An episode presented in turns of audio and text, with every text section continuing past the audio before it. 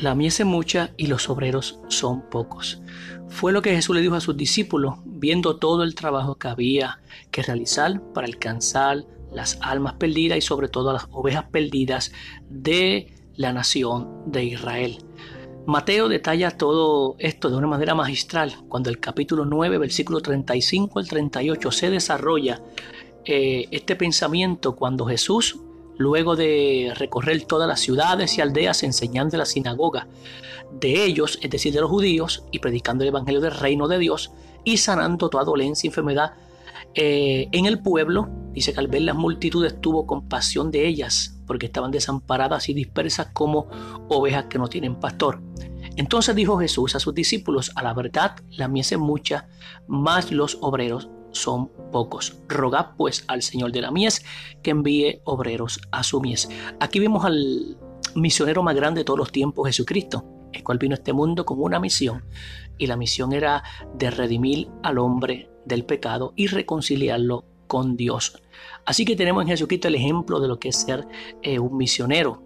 Y en ese primer versículo 35 vemos algo interesante, donde dice, recorría Jesús todas las ciudades y aldeas, enseñando la sinagoga de ellos, decir de los judíos, y predicando el evangelio del reino y sanando a los enfermos y toda dolencia del pueblo. Aquí vemos una clave muy importante los misioneros, que son los que van por las ciudades, por las aldeas, por los campos y todas aquellas naciones donde Dios abre la puerta, predicando un solo evangelio, el evangelio de Jesucristo, el evangelio del reino de Dios para así poder alcanzar esas almas que están cautivas, que están eh, en tinieblas por, la, por el enemigo y poder traerlos a la luz y al evangelio del Señor.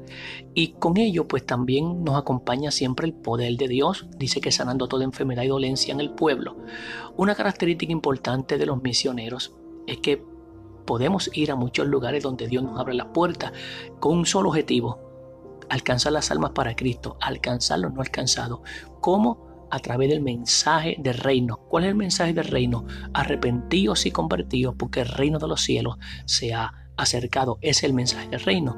Es triste ver cómo muchos han distorsionado hoy en día ese mensaje del reino, trayendo un mensaje popular basado muchas veces en, el egoísmo humano, basado en, el hombre, y, y, se han desvirtuado completamente de ese mensaje que es el mensaje del arrepentimiento. O sea que una de las claves principales que nos da Jesucristo en, su vida como misionero es que él iba a todos los lugares, a las ciudades, las aldeas, los campos, eh, a todo lugar donde había una necesidad.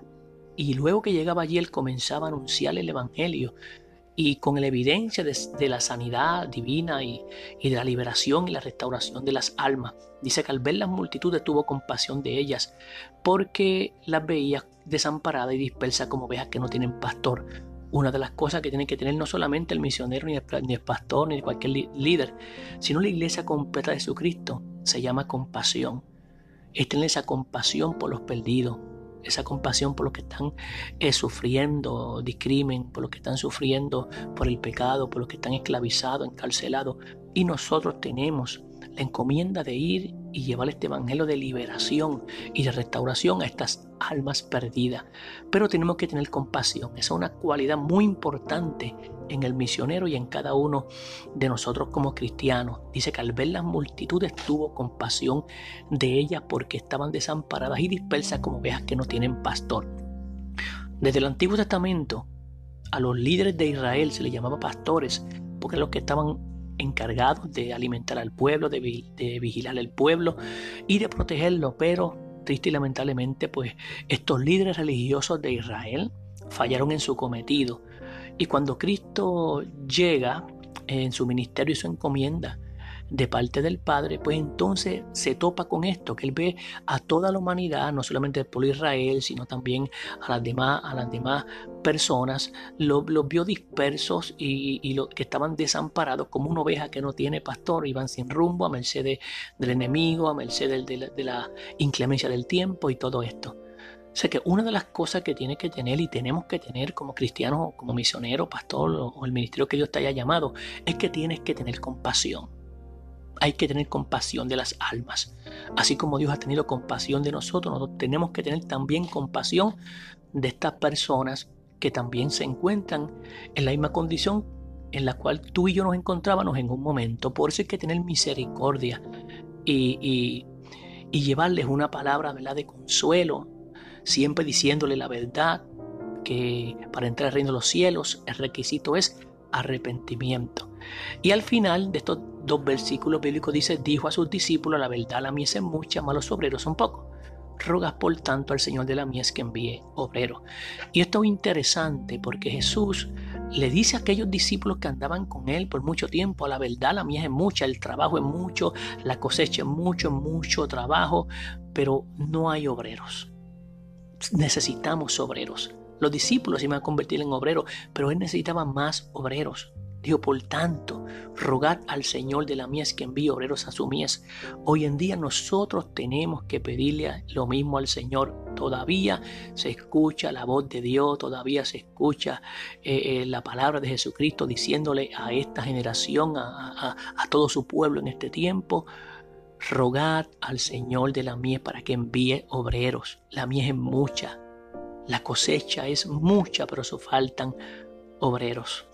Jesucristo dijo esto a sus discípulos para crear en ellos la, eh, esa hambre por, por, por, por las almas perdidas, por la cosecha de almas, porque estamos hablando aquí de una cosecha espiritual. Pero para esa cosecha espiritual, que es mucha, o sea, la mies es mucha, hacen falta obreros. Y podemos obtener esos obreros cuando le rogamos al dueño de la mies, que precisamente es nuestro Señor Jesucristo. Y esto lo vemos cuando Jesucristo eh, en el capítulo 10, verso 1 dice, entonces llamando a sus doce, le dio autoridad sobre los espíritus inmundos para que los echasen fuera, fuera y para sanar toda enfermedad y dolencia. O sea que el mismo que dice, rueguen al Señor de la mies que envíe obreros a su mies, es el mismo que comisiona a aquellos doce, le da autoridad sobre los espíritus inmundos, una autoridad espiritual para echar fuera demonios y para sanar toda dolencia y enfermedad. Luego más adelante Lucas nos habla que comisionó a otros 70, aparte de los 12, a otros 70, para poder llevar este evangelio eh, a las almas y a los lugares necesitados. Le encomienda a los discípulos, se concentró en, las ovejas perdidas de la casa Israel, porque Cristo dijo, por caminos gentiles no vayáis. Pero más sin embargo, estos 70, dice que Jesucristo lo mandó delante de él para, para que ellos, en otras palabras, fuesen abriendo camino para cuando Él fuese y llegase a esos lugares a predicar la palabra. Y el lugar donde Dios nos va a enviarnos, porque Él quiere hacer cosas grandes o una obra grande en esos lugares. Y Él nos envía como estos 70, como quien dice, abriendo camino para que nosotros eh, en, su nombre podamos hacer la obra que Él quiere hacer en esos lugares. Por tanto, yo te animo a que sigamos este ejemplo de Jesucristo. Número uno, que podamos ir a las ciudades, aldeas y a todos los lugares donde está la necesidad.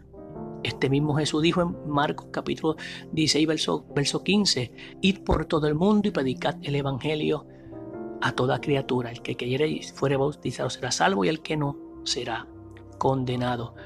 Hasta los confines de la tierra, es decir, las montañas allá más, más, más lejanas, eh, aquellos lugares que nosotros muchas veces ni pensamos que están muy lejanos, pero que hay personas en esos lugares, ellos tienen que escuchar el Evangelio del Reino de Dios. Fue lo que Cristo dijo. Y será predicado este Evangelio del Reino a todas las naciones para testimonio y ellos, para testimonio a ellos, y luego entonces vendrá el fin.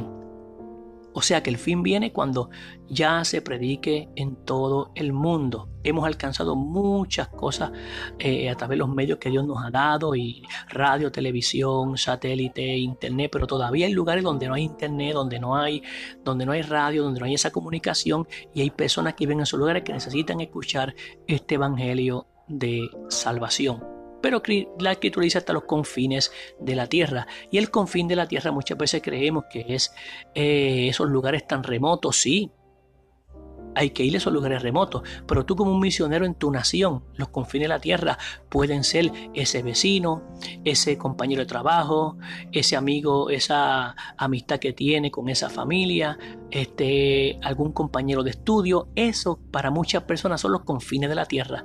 Porque quizás no podrás ir a montarte a un avión a evangelizar o hacer misiones en otros países. Sin embargo, tú eres un misionero en tu propio hogar en tu propia nación, en tu propio vecindario, donde quiera que estés, eres un misionero porque la misión es alcanzar las almas para Cristo. Así que Hagamos esto con compasión, prediquemos la, la verdad del Evangelio y siempre alimentemos a aquellos que tienen necesidad. Acuérdate que Cristo dijo que en aquel tiempo muchos le dirán, ¿cuándo te dimos hambriento? ¿Cuándo te dimos desnudo? ¿Cuándo te dimos con sed? Y él dijo, por cuanto no lo hicisteis a uno de estos pequeñines, a mí tampoco lo hicisteis. Sabes que el Evangelio y las misiones y todo lo que hagamos tiene que ir acompañado con esa obra social que es tan importante de cubrir al que tenga necesidad.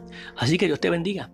Este es el pastor Juan Carlos en Semillas de Fe para el Corazón, aquí con, con esta reflexión acerca de la mies en mucha y los obreros son pocos.